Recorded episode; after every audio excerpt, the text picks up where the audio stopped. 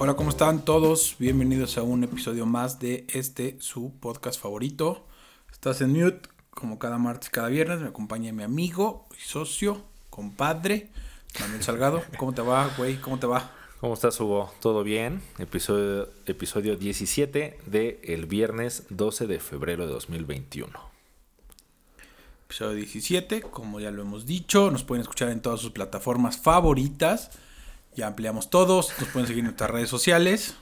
¿Por qué? Porque siempre les estamos adelantando las notas. Este podcast se habla de lo que se va a hablar en los siguientes días, ¿no? Ya lo vimos, justo lo, cruzamos unas notas de lo que sacó Loret de los candidatos y ¿Qué pasó? Aquí lo hablamos hace dos semanas, estamos adelantados. Ya lo habíamos hablado y justamente Loret retoma la nota y habla de los diferentes candidatos que va a haber, etcétera. Eh, pero sí, síganos en, en, Instagram, en Twitter, nos pueden escuchar en Spotify o en YouTube. Y como dice Ríos, para que estén a la vanguardia con toda la información, se puedan sacar siempre sus datos, impresionar, hacerse los interesantes. Decir, como dijo Loreto en su reportaje, como lo escucharon en Stars en Mute, estos son los candidatos. Según yo sí lo escuché, pero bueno. Les hablar de varios temas. Íbamos a tocar el tema de la NOM 51, pero dijimos, no, esto ya está muy... Ya la gente sabe y el tema de ahorita pues es que Bimbo logró darle la vuelta muy fácilmente, ¿no? Así es, que, que, si están deprimidos, y bueno, para darles contexto, si no saben qué es la NOM 051, que básicamente es la que regula el, el, el empaquetado de, de, alimentos, bebidas, etcétera, y pone ahí ciertos límites y hexágonos gigantes que seguro ya vieron en todos los, los productos, y como todo mundo, nadie los lee y da lo mismo. Eh, pero pues básicamente ahora están privándonos de el osito bimbo, de Chester Chetos, del tigre toño, todos van a desaparecer porque ya no podemos verlos porque nos incitan a consumir azúcar. O eso dice el gobierno. Exacto. Esos, esos productos me dieron los suficientes dedos gordos para tapar las etiquetas de exceso de y no verlo cuando me los como, güey. Exacto. Lo agarras de tal forma que tapas el sello y entonces te lo sigues comiendo. me vale madre el exceso calórico. Pero no, la idea es que justo los menores y toda la gente que, que no sabemos comer o que estamos en esos riesgos, pues sepamos que tiene exceso de calorías, azúcares, ta, ta, ta. Y pues, ¿qué hizo Bimbo? Le dio la vuelta y dijo, aquí voy a poner mi osito, ya que no me dejan ponerle eh, la carita de tan tierna y peluda tan apapachable del osito. Exacto, y se asocia con, ¿qué fue? Creo que fue pétalo, ¿no? Entonces en unos, pétalo. En unos empaques de pétalo de, de, las servilletas y no sé qué, ahora ven al osito bimbo abrazando al labrador de toda la vida, porque como son servilletas, ahí no los pueden regular y ahí seguirá viviendo al menos temporalmente el osito bimbo. Y ahora si tu mamá te hacía tu sándwich Wonder, va a estar envuelto con la cara del osito bimbo, güey. Exacto. Para que recuerdes que es gracias al osito bimbo. Pero bueno, esos temas no los vamos a tocar. Como siempre, les traemos lo que se va a hablar en los siguientes días. Y esto es un chisme bonito de los que nos gustan, de farándula. Ya lleva pues, esta semana que se está hablando y es el documental de Britney Spears, Framing Britney Spears, que si usted no ha escuchado hablar de este, es porque no ha llegado de manera oficial a México, lo sacó de New York Times en asociación con Hulu, esta plataforma que solo se ve de momento en Estados Unidos. Como país latinoamericano nos va a llegar a los últimos. Pero bueno, si lo quiere ver de manera ilegal está en YouTube, no lo recomendamos, pero ahí está. ¿Y de qué va? Pues de la vida de Britney, sus problemas, su locura y cómo no puede administrar sus 60 millones de dólares. Sí, se empieza a hacer viral estos días porque como dices, lanzan este documental y pues de nuevo, o sea, retoma el qué fue lo que pasó con Britney Spears. Y si no lo recuerdan, aquí estamos para platicárselos. Y básicamente es que todo el mundo nos acordamos, en 2007, ya Britney, o sea, iba en cierta trayectoria que ya se veía como que no estaba tan bien. Entre alcohol, drogas, ya se le veía mal. Y en 2007 llega a su breakdown y es cuando todos nos acordamos de esa foto de Britney totalmente rapada, con los ojos perdidos. Y pues que sí da lugar a que la tengan que hospitalizar, la tuvieron que, meter a rehabilitación. Y de ahí se desprende todo un tema de si ella estaba pues, bien o, en pleno uso de sus facultades mentales eh, para ser autosuficiente. Eh, y lo que sucede fue que en 2008 eh, se abre un juicio de tutela, que básicamente lo que implica es que se declara que ella ya no es una persona capaz, le ponen una persona a cargo de todos sus bienes, que de hecho es todo, o sea, es finanzas, a cargo de su salud, a cargo de sus negocios, a cargo de su vida personal. Entiendo que no puede ni siquiera casarse, aunque ella quiera. Eh, y desde 2008 el papá es el que se encarga entonces de administrar toda la vida y fortuna, que creo que es la parte más relevante para el papá, de Britney Spears. Y pues ya lleva más de 12 años eh, bajo, bajo esta figura de la tutela. El señor Jamie Spears dice, yo controlo todo lo que compras en Amazon. A ver qué chingado estás comprando. Esto pasa por mis ojos y por mi supervisión. Sabes que sí, como dice, sale el documental, nos enteramos de la locura de Britney. Empieza, porque hay, la verdad es que como lo decimos, está el documental ahí, hay fragmentos en varias plataformas o en, o en varios canales de YouTube, que no, no es lo más recomendable, pero ahí está si lo quieren ver. Y pues nos saca y entrevistan a todo tipo de gente, desde que la pintaba, el corista, el bailarín, toda la gente que en teoría tuvo contacto con Britney y hablan de que pues sí estaba loca, que hubo un momento en que se volvió loca, se crea todo un movimiento de Free Britney y de ahí va el documental. Los últimos días se ha hablado mucho de si está bien o no que el papá siga teniendo el control sobre esta mujer, si está loca, si no está loca. La reina del pop, como ya se le llamaba al final. La reina del pop. La intérprete de Baby One More Time, como todo el mundo la recuerda. Y pues sí, al final está la duda si los medios y toda la presión que tuvo mediática la, volvió así o ya lo traía, ¿no? Porque pues, desde niña estaba en Clubhouse Disney, o cómo se llama esa madre, Club Disney. El, club de Mickey Mouse, creo que de ahí han salido todas las, las estrellas que eventualmente creo que pierden la cabeza. Este, pero sí, o sea, como dices, el documental, o sea, trae diferentes entrevistas, etcétera. Y, otro punto que también se está retomando del documental es que dicen que sí, de una forma muy clara, pues de alguna forma culpa a los, a los paparazzis y a los medios de que son en gran parte culpables de, de pues, cómo la trastornaron. Porque lo que dicen es, pues bien o mal era un adolescente que sí, se vuelve la reina del pop, era la artista del momento, la máxima artista a nivel mundial. Y pues cada que iba a, cualquier programa y piensa que era una, no sé, pues, niña o joven de 17, 16 años, y todas las preguntas eran, ¿eres virgen? ¿Ya te acostaste con Justin Timberlake? O sea, ¿estás gorda? ¿Estás flaca? O sea, sí, dicen, o sea, tener una presión constante y vivir todo el tiempo así, posiblemente sí te trastorna y sí te vuelve loco, la neta. Pues sí, yo creo que sí, honestamente sí creo que tanta presión, imagínate la cantidad de medios. o sea, no dimensionamos que ella salga en un bar de Los Ángeles y 50 periodistas chaca, chaca, chaca, chaca con cámara. Exacto. O sea, y luego ahí sabemos cómo terminó Diana. Y todo el tema de Justin Timberlake, que también dice que fue una parte importante para que se volviera loca, de que estaban andando, luego cortan, Justin saca su canción de Cry Me a River, de la cual Ríos es fan, donde da a entender que Britney Spears le puso el cuerno, o sea, sí se hace una locura mediática que, o sea, no la soportó, o sea, sí creo que fueron varios años hasta que llegó ese colapso. Y que generó que el día martes esta mujer en su cuenta de Instagram y Twitter pusiera, recuerden, no importa lo que creamos, saber sobre la vida de una persona no es nada comparado con la persona real que vive detrás del lente de la cámara. O sea, no lo dice tal cual, pero está haciendo alusión a este documental que en los últimos días se habla y se habla de ella, ¿no? Pues sí, tal cual. Y pues por la parte legal también coincide con que en estos últimos días también iba a haber una audiencia en, en Los Ángeles en los últimos más o menos año, año y medio, dos años. Ha estado peleando, no claramente, no es claro si ya no quiere estar bajo la tutela, pero sí al menos está peleando frontalmente que su papá ya no sea su tutor. Su papá dejó temporalmente el puesto en 2019 por temas de salud, pero en teoría tan pronto se recupere va a regresar a retomar el control de sus bienes. Y al menos esa parte parece que es clara y me encontré declaraciones incluso de Paris Hilton, de, ciertos conocidos, que sí hacen referencia a que el papá pues sí está abusando de ese poder y pues al menos parece que no quiere estar bajo el control del papá. De Sarah Jessica Parker.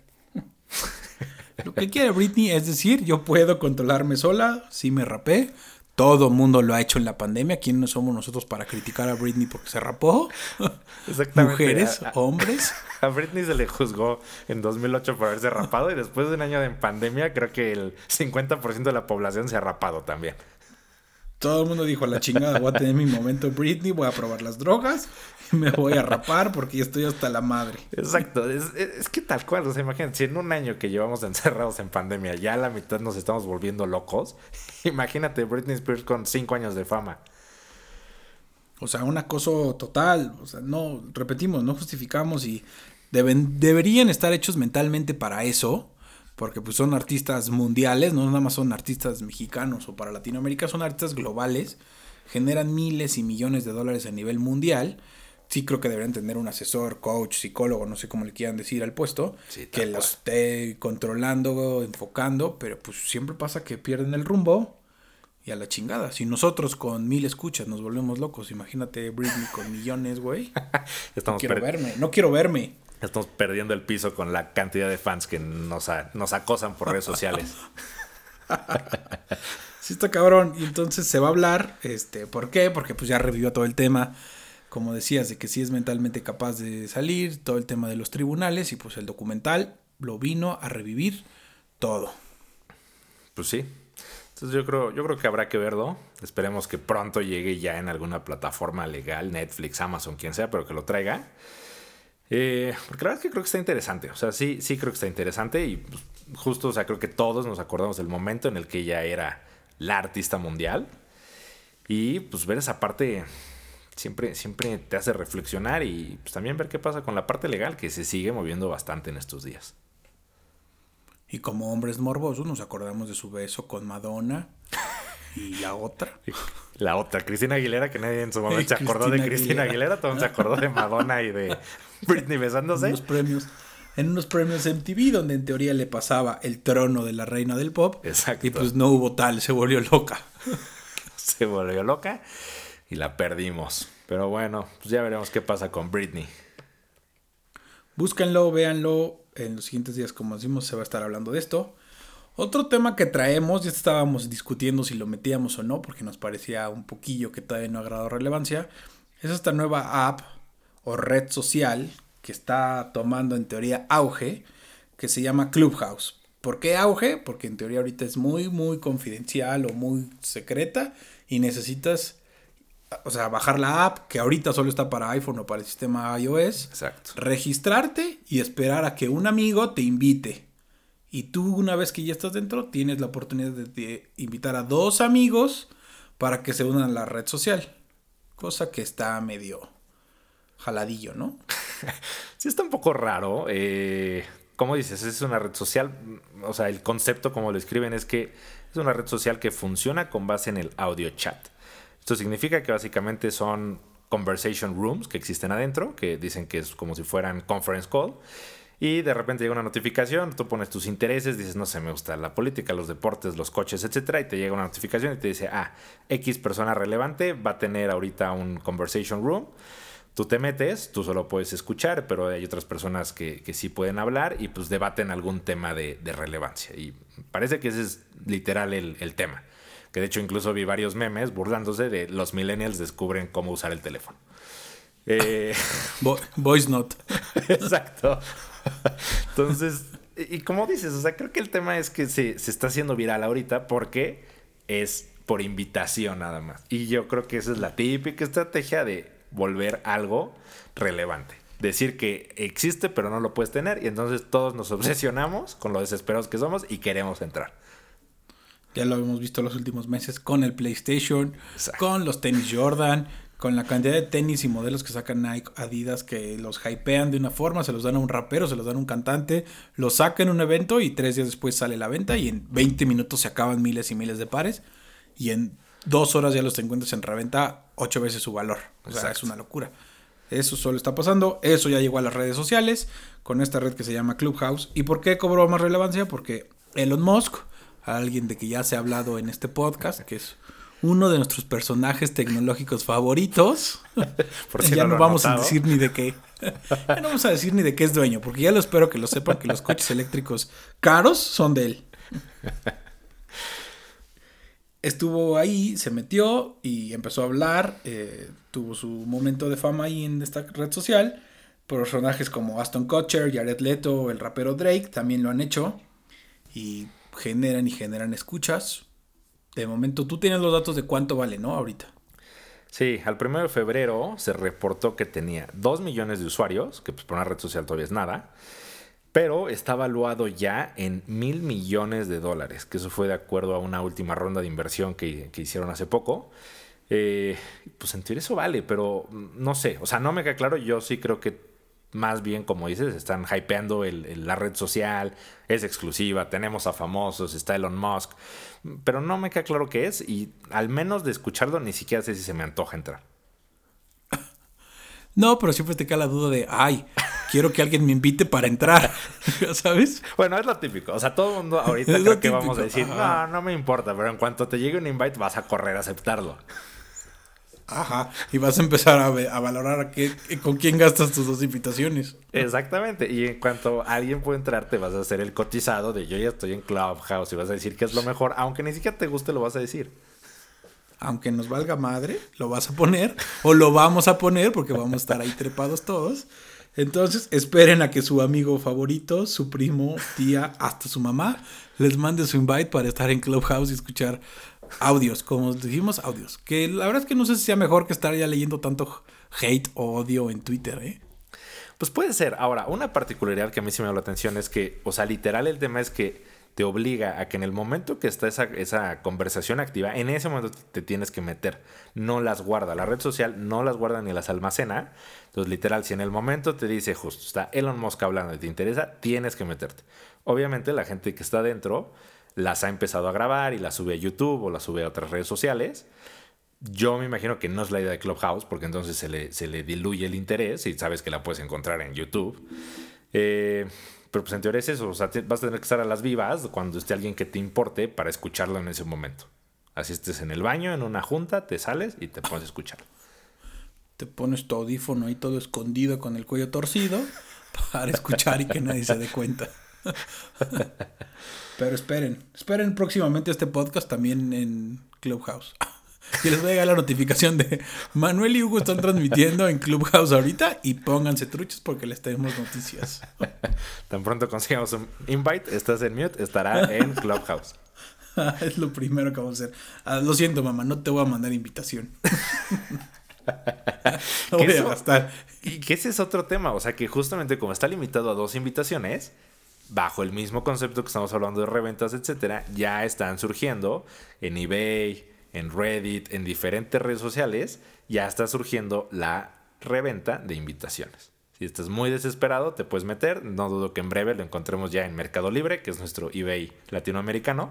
Te vas a meter a Mercado Libre y alguien te va a pedir que le deposites en Oxxo a cambio de mandarte un invite. Está cabrón, ¿no? Está cabrón como una... O sea, agarras un famoso, le pagas buena lana, como dices, o sea, le metes un chingadazo de dinero y pum, se va para arriba en horas. Es una locura.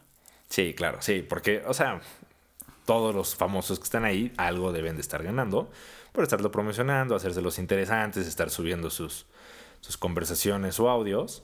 Y pues eso es lo que empieza a generar todo el morbo de que es Clubhouse y pues, todo el ruido que se está haciendo en estos días y que yo creo que, o sea, yo todavía no lo escucho tan fuerte, pero yo creo que va a aumentar bastante en las próximas semanas. Porque también ya declaró que al menos todo 2021 se va a mantener este modelo de por invitación. Sí. No dudo que al rato Kanye ya lo tenga y pum, de ahí para el cielo. En cuanto Kanye entre, para el cielo.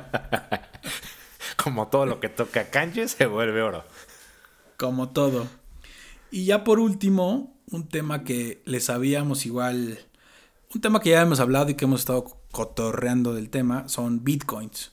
¿no? El valor de Bitcoin, el por qué al inicio de año, cierre del último año y en los últimos meses agarró un valor estúpido, 46 mil dólares aproximadamente cada moneda o cada criptomoneda o cada moneda digital, porque no nos queda aún claro. Y hay varios empresarios mexicanos que también están ahí moviéndole y diciendo que compren. Y otra vez nuestro personaje favorito salió a decir, voy a comprar un chingo de esto. Exacto. Eh, aquí lo que sucede es que el día lunes Tesla informa a la Security Exchange Commission de Estados Unidos que realizó una compra de 1.500 millones de dólares, los convirtió a Bitcoin. Eh, como parte del comunicado, ellos informan que fue para dar darle flexibilidad al negocio eh, y que es también porque en breve, no dicen cuándo, pero que en breve ya van a empezar a aceptar pagos en Bitcoin para comprarte un Tesla. Y que entonces ellos necesitan liquidez porque pues ya si ya no vas a pagar en dólares, ya no te van a dar tu cambio en dólares, sino que te van a dar tu cambio en Bitcoin. Vas a pagar con 4 Bitcoins y te van a dar un octavo de Bitcoin de cambio. Eh, y pues, o sea, obviamente es una operación súper relevante por la cantidad de dinero que está invertida y porque es la primera empresa formal que es una compra ya de este tamaño y que ya se perfila a que incluya dentro de su modelo de negocios esta criptomoneda. Elon Musk salió y dijo, es, va de la mano eh, Bitcoin y Dogecoin, que ahora que resulta que es otra moneda en la cual tenemos que comprar ahorita que está barata, salió Elon Musk y puso en Twitter, Dogecoin is the people's crypto. O sea, es la criptomoneda de la gente. Que además, que además esa, esa, Dogecoin es, o sea, creo que aparte el chiste es que la moneda son como unos perritos o algo así. O sea, creo que aparte. O sea, aparte es como bonita para que la tengas guardada en tu compu. No, sé, está muy raro. Son como memes, creo, sus, sus moneditas.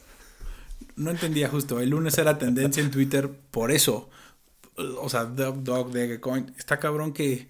Lo absurdo que estas cosas que no son tangibles y que parece que en un futuro para allá vamos que agarran un valor impresionante otra vez, porque un famoso, y en este caso Elon Musk, chingo de millones, sale y dice, voy a comprar aquí un poquito, o voy a gastar, o voy a hacer. Es simplemente tener visión de agarrar a un famoso, meterle lana y para arriba tu negocio. O sea, Bitcoin, si lo siguen agarrando más y más de esta forma, va a ser una locura al rato su valor.